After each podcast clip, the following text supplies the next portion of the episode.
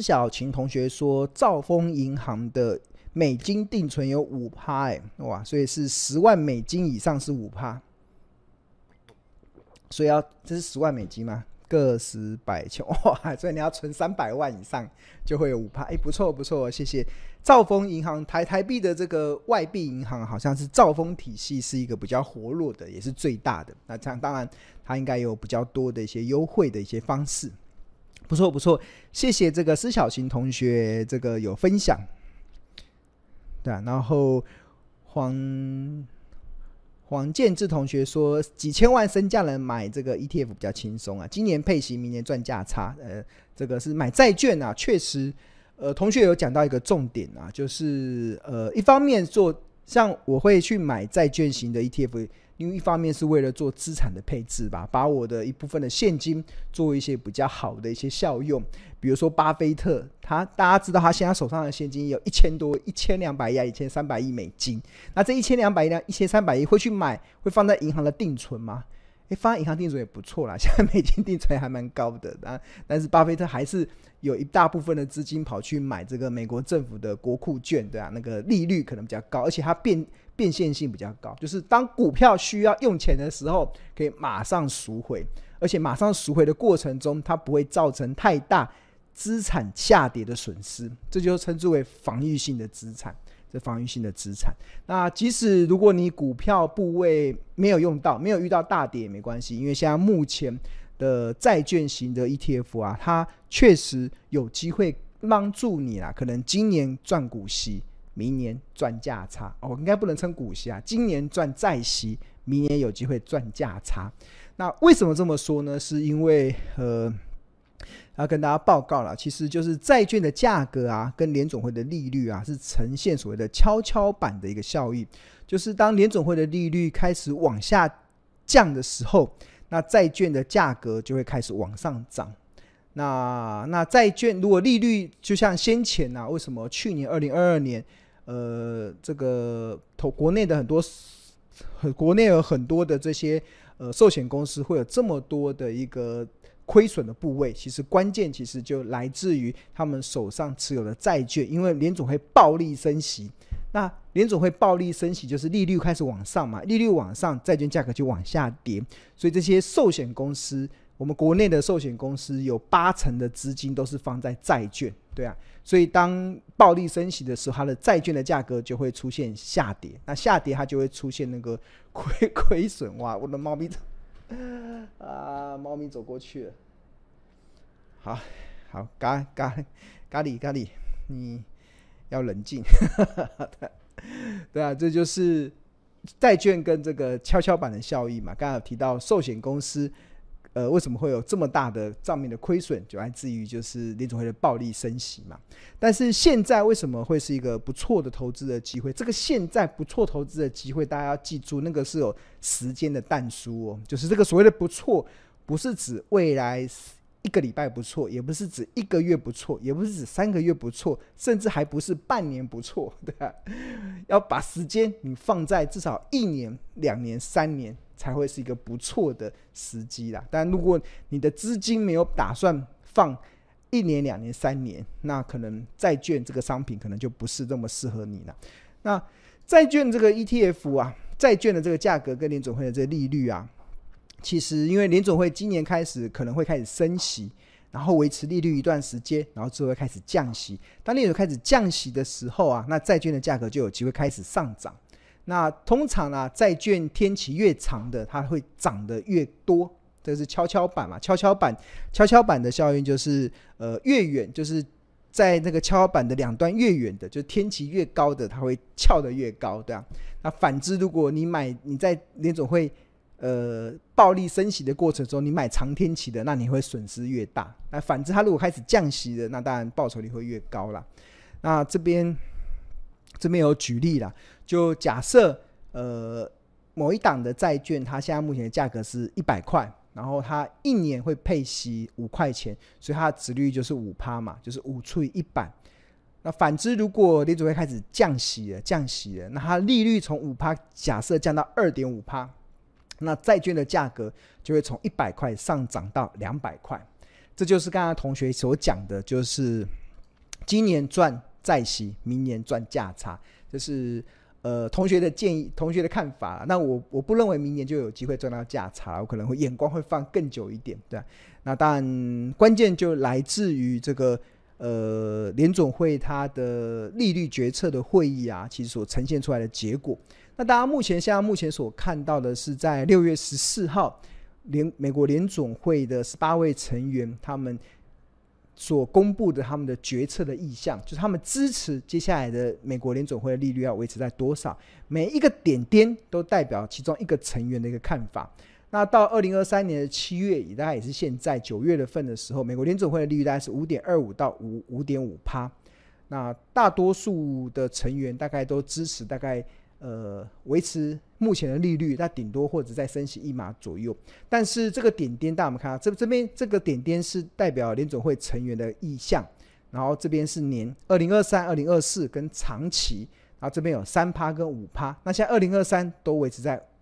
大多数人的看法都要维在五趴以上嘛，目前是五点二五到五点五趴，但是到二零二四年的时候，十八位成员中啊，其实这个点点点点点点，其实已经有开始有十五位成员开始支持年底前要开始降息，开始降息。那这个会不会成型，我也不知道。那如果一旦开始降息啦，确实对债券有比较好的一个价格提升的一个效用嘛，因为毕竟这个。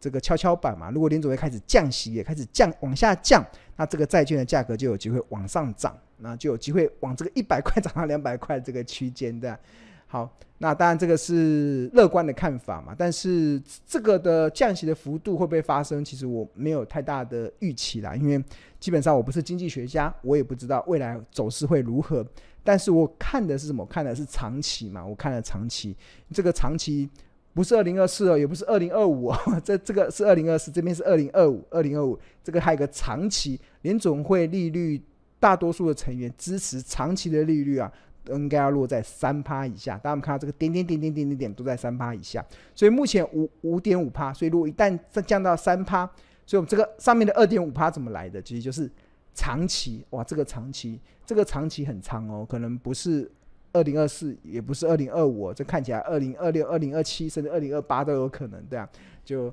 它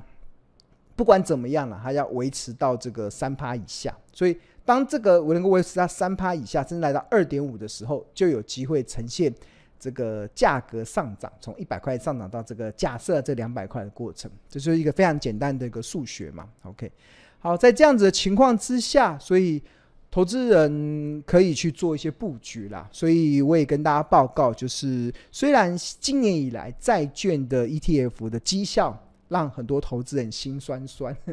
但是如果你是用正确的投资的节奏，或者是用正确的投资的期限去看待债债券这个商品啊，你就不会心酸酸呐，对啊。那举例来说，我刚好跟大家报告嘛，就是今年以来我也有买债券型的 ETF。而且也买了不少的部位，然后这个是零零七二零 B 元大投资等级的公司债，然后目前也持有大概将近六百万的成本。到目前为止，其实也是出现了亏损，三点七万的亏损，报酬率是负的零点六趴。不过已经这过程中已经领了五点六万的债息了，所以其实我投资债券，就本身的眼光是放比较长一点。然后另外也这个这个这个长，我相信。呃，假设我持有二零二四、二零二五、二零二六，即使持有二零二七，我也无所谓，对啊。我觉得，呃，这过程中如果股市有任何的大跌，我都可以透过卖防御性的资产去转往到这个呃股票，然后去创造日后的超额利润。那即使股票没有大跌也没关系，因为目前的债券的这个利殖利率都还蛮高的，我就每一季每一季去领这个债息。那它也可以创造出一些收益性，那甚至如果把时间放长了，那联准会它一旦开始降息的时候，我相信两到三年或许是有机会来到这个联准会他们决策会议中所认为的这个呃点点点的这个目标啦，这点点的目标，哇，二零二四年在这个点，二零二五年在这里，二零二二更长期的在三趴以下，那这个我还蛮有耐心的，可以去持有这么长的时间，对啊。那即使，但是我要跟大家报告，买债券是为了去做资产的配置，并不是为了要让你去累积资产或者是创造利润，因为累积资产跟创造利润一定要用股票，这个才有办法去办得到。那你不要搞错了，你想要累积资产、创造利润，你还买跑去买债券啊？基本上你就会买到心酸酸呐。OK，好，那台湾的这个之后啊，跟大家快速的来投资小百科一下啦，就是债券。那债券呢、其实它依照发行人有分为公公债，然后还有类公债跟公司债。所谓的公债就是由国家发行的，比如美国政府发行的叫美美债嘛。那如果是一些呃新兴市场国家发行的，就是新兴市场债。那另外还有公司债，就一般企业发行的。那苹果会发行债，台积电也会发行债。那很多的一些电信公司也会发行债，所以呃，债券主要分为公司债跟呃公债跟公司债。那依照发行类别分为公债跟公司债之外，那另外依照还钱的能力，就是我们买债券啊，就相当于把钱借给需要用钱的人嘛。那我们会在意什么？在意他未后未来还钱的能力到底好不好，对啊，如果还钱能力不好，他就可能就违约，他就会违约。那基本上，其实按照信用的平等呢，还有分为，如果违约率比较低的，称之为什么？称之为投资等级。那违约率比较高的，就称之为非投资等级。那目前有标准普尔跟穆迪，他们会去评量公国家或者是公司他们发债还钱的能力，然后给他们不同的平等。那最高是 AAA 嘛，这是最高信用。那如果是 BB 的话，就会。落入到投机投机级的啊，甚至甚至还有所谓 C 的，就是呃，可能信用风险程度极高的极高的。那当然，还钱能力越不好的人，要跟你借钱，他就必须得用更高的利息嘛。就是很多人为什么借钱会跑去跟高利贷借、地下钱庄借，就是因为他还钱能力不好，那他想要跟银行用比较便宜的利利息，银行不借给他。现在跟银行借钱，可能两趴三趴就可以借到了，但是因为他信用平等不好，银行不借给他，所以他只好跑到地下钱庄去跟这个高利贷借。那高利贷可能就给你收个十八趴、十九趴，那没他没得选，因为他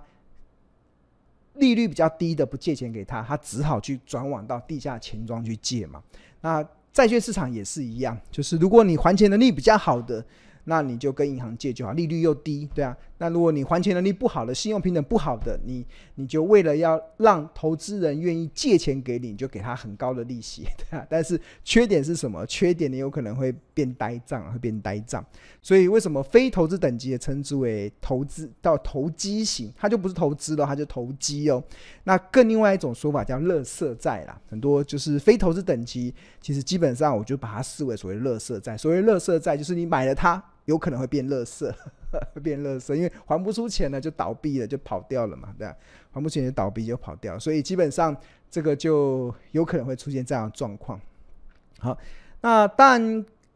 所以基本上我不建议。虽然虽然有一些人认为现在可以去投资这个垃圾债，因为垃圾债的这个报酬率比较高嘛，啊，因为它它还钱能力不高，它报酬率比较高，可以可以比较高的报酬率，但是基本上。呃，我不会去做这样配置的，是因为，因为我买债券 ETF 本来就是做资产配置，而且是为了防御性的价值，我并没有要追求资产的增加或者创造利润，我创造利润，追求资产的增加，我去买股票就好了，为什么要去买乐色债呢？乐色，债搞不好买到最后，你想赚它的息，它却吃掉你的本，对啊，我觉得划不来，划不来，对啊，所以我一定要买那种。等级比较高的，那基本上美国公债，诶，这个等级就比较高了，或者是投机投资等级的公司债，这个等级就比较高一点嘛。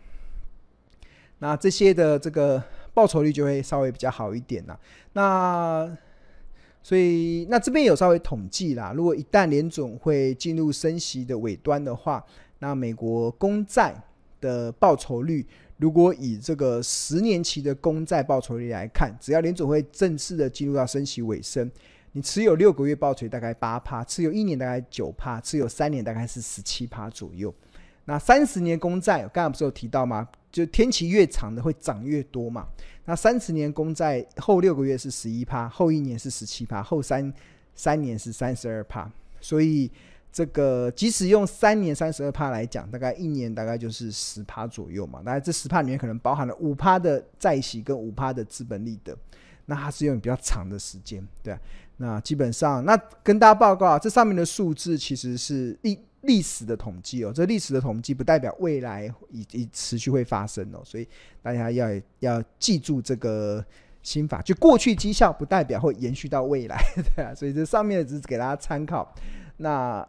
这个参考报酬对我来讲就是哦远呃远天应该说远边的彩虹对啊，那可以吃到很好，那不能吃到也没关系，因为呃我本来债券就是为了防御性资产配置的嘛，对它只要不要跌我就很开心 对啊对好呃如果不跌的时候，那股票不跌的时候我还可以领债息，那这这这才是我基本上一个配置啊，对啊好，那这个是美国公债嘛，那如果是呃刚才有讲嘛公。债券分呃发行人有分为公债，政府发行的叫公债，然后公司发行的叫公司债，然后刚才讲的是公债嘛，那公司债的部分呢、依照还钱能力有分为投资等级的跟非投资等级的，非投资等级就是呃垃圾债，对啊，那基本上我不会去碰垃圾债了，那呃如果是投资等级的债的话，那它基本上如果是持有呃买的是两零。投资等，这是投资等级的，零到两年，半年后在三点二，一年是六点二，两年是十十点五，三年是十五趴，所以大概也都是以五趴左右的报酬率去做预估啦。啊，一年赚五趴，那个报酬率怎么累积资产？怎么创造利润？所以它真的真正单单纯纯就只是把它当做现金来运用而已。但是我们又不想。把现金完全没有收益性，所以做了一些债券型的一个配置啦，对。那为什么刚才有庆呢？我特别提到说不要去投资呃，乐色债的，是因为乐色债的违约率真的蛮高的。那这边有个统计，就是从两千年到二零二三年，就是你投资这个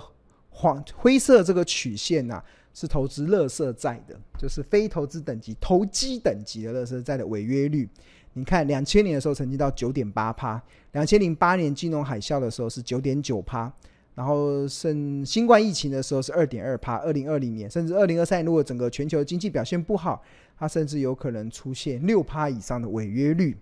但是你有没有看到这个橘色的这一条线？这个橘色这条线是。投资等级的债券的违约率，看两千年美国网络泡沫的时候只有零点二趴，两千零八年金融海啸的时候也只有零点三趴，两千零二年的这个新冠疫情的二零二零年的新冠疫情更是零，对啊，就不太企业不太会违约了，所以一旦企业不违约，那你就可以安安心心的去领它赚它的息，因为它不会把你的本给吃掉，所以这是一个非常重要的。就是想法了，对，这是非常重要的想法。OK，好，那刚才跟他提到啊，其实债券有百百种嘛，然后我跟大家报告，就是我们这个标股基金 APP 啊，其实呃，这今年以来，其实我们强化了很多对于 ETF 选股的一些策略。那真的台股现在目前有两百多档的 ETF 嘛。那这些 ETF，你什么时候除了可以用定时定额买进之外，你什么时候可以创造出更好的投资绩效？那我们这个今年以来标股金 APP 在 ETF 的投资策略上强化了非常多的功能，所以可以提供给大家去参考。所以如果你想要让你的 ETF 能够创造出更好的一些呃投资的绩效的话，我觉得不妨可以去参考我们这个标股金 APP 的这个呃 EP ETF 的选股的策略。那大家目前所看到的这个画面是标股金 APP 的画面，然后其中这个选股的策略啊，进入到这个龙龙选龙选点进去之后，那除了庆龙长期所主张的股票的八大的选股策略之外，那另外往旁边看呢、这边有增加了 ETF 金叉、高成长 ETF 跟好时机 ETF。那目前 ETF 金叉没有，已经没有符合可以可以买进的条件了。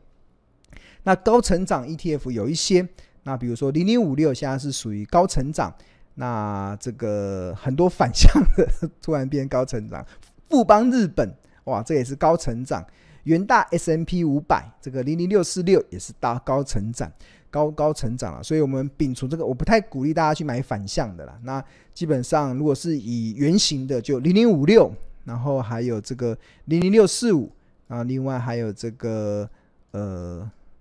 零零六六二。这个是蛮不错的，这是目前看起来有高成长的机会。那除此之外还有一个好时机 ETF，好时机 ETF。那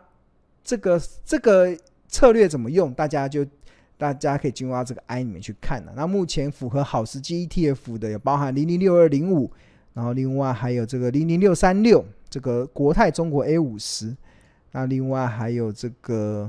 这个反向的，我就就不去判。还有这个零零六七九 B 元大美债二十年，哇，这个国内受益人数最高的债券型 ETF 也在这里面。虽然它这段时间股价跌跌不休，但是它现在也触及到了这个呃好时机的 ETF，所以呃大家可以耐心的等待。那另外还有国泰二十年美债零零六 B 七零零六八七 B。这个也进入到这个好时机的 ETF 里面，那甚至富邦美债二十年零零六九六 B，那另外还有这个零零六九七 B，哇，好多，你有没有看到很多 B 的 B 的都是债券嘛？什么鹏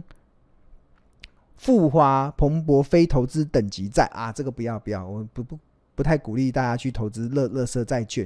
那另外还有很多，看很多 B B B 都在里面，还有电信债的零零七二二 B。这里面都进入到好时机的 ETF 嘛，所以这个提供给大家参考了。我觉得我们这里面的内容真的非常的丰富。我们不止在选股上可以帮助大家去创造这些呃投资的利润、累积资产，那甚至我们在债券的配置上，如果你这时候你要配置一些资金的话，那你可以选择什么？我们这个好时机 ETF 其实也提供了一个不错的选择的方向。啊，真的是非常的完整，所以，我们这款的这个标股金 APP，不止在个股的选股上可以帮助大家去创造超额利润、累积资产、创造利润，啊，甚至我们在资产配置的债券型 ETF 中，也提供了很多的选股策略，可以帮助大家现在茫茫的 ETF 现在进入到百花齐放的过程中，可以有一盏可以遵循的方向。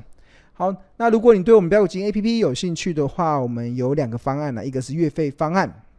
就一个月是一二八零元，不过青龙更推荐的是年费方案，相当于买十个月送两个月，而且我们还送二十五堂由我们助教，这不是青龙老师上的哦，是由助教所上的财报魔法班的课，那你就可以立即开启市场唯一财报 AI 的 APP，那可以帮助你，呃，不盯盘也能够放飞获利。